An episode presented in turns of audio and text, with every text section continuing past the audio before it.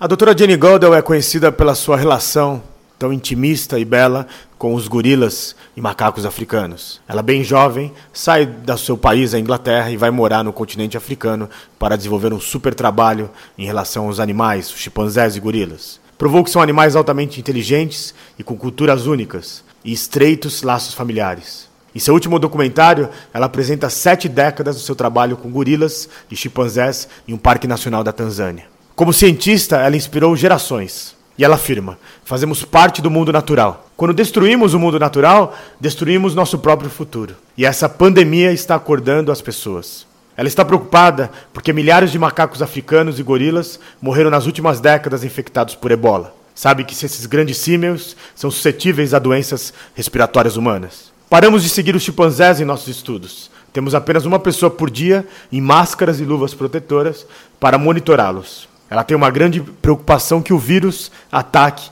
essas famílias de grandes macacos. Pode ser uma era de emergência climática e notícias extremamente negativas, mas para a doutora Jane, o desespero simplesmente não é opção. Se perdemos a esperança, é melhor desistirmos. A natureza é tão resistente em todo o mundo que o ar nas grandes cidades ficou limpo em poucas semanas de quarentena. Ela afirma: onde quer que eu vá, há jovens com olhos brilhantes querendo dizer à doutora Jane o que estão fazendo para tornar esse mundo melhor. Estão influenciando seus pais e avós. A esperança, ela diz, depende de agirmos juntos. Todos nós, cada um de nós, todos temos que fazer a nossa parte.